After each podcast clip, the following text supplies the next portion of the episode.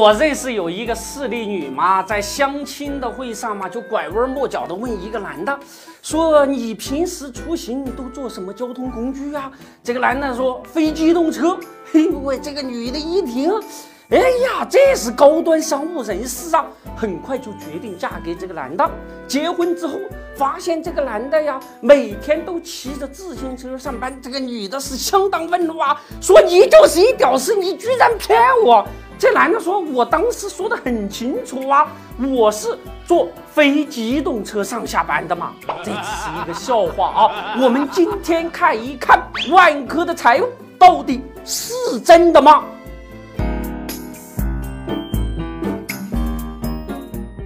永远在路上就会踏石留印。曾经的豪言壮语，立下的誓言，都能够在时光中找到印记。中国房地产界呀，有两位大佬，一位是首富王健林，一位是商界领袖王石。两人呐，都曾经拍着胸脯说：“我们的企业从不行贿。”不好意思，现在呀，贪官自己都交代了。我更关心一个问题：两家上市公司的财务假账到底是怎样造出来的呢？二零一四年巴西世界杯期间，万科青岛公司为了弄一批苍蝇官员呐去看球，那可谓是煞费苦心。他们虚假行程单、虚假邀请函，暗度陈仓，把这些个苍蝇官僚啊弄到了世界杯的现场。花费了好几十万，只为在负面新闻中不要出现“万科”二字。无独于偶，唐山的贪官判决书中同样出现了万科的名字。万科扬言呐要严查，还把“行贿零容忍”的口号喊得三响。同样接连爆出行贿丑闻的万达，人家王首富王健林干脆直接咔嚓一刀，把下面的小弟呀给开除了。无论是万科还是万达两家上市公司，你们行贿那是要掏出真金白银的啦。我就好奇呀，你们的财务账是怎样做出来的呢？如果不是下面的小弟自掏腰包向老大拿投名状的话，那你们的财务账啊就涉嫌作假呀！这真是一个令人细思极恐的现象啊！暴露的会不会只是冰山一角呢？那么你们的财务假账又是怎样造出来的呢？我家的狗旺财也很拽呀，它见人就咬，就是不咬我，为什么？我养它嘛？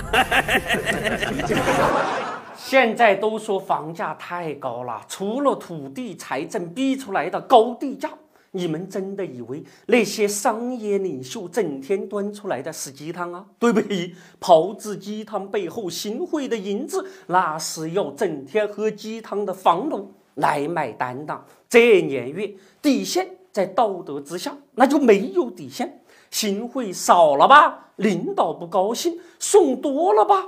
财务做不了啊！隔壁老王他们行贿计算，一只苍蝇儿官僚只要大笔一挥，上千万的国家财产就一笔抹掉啦。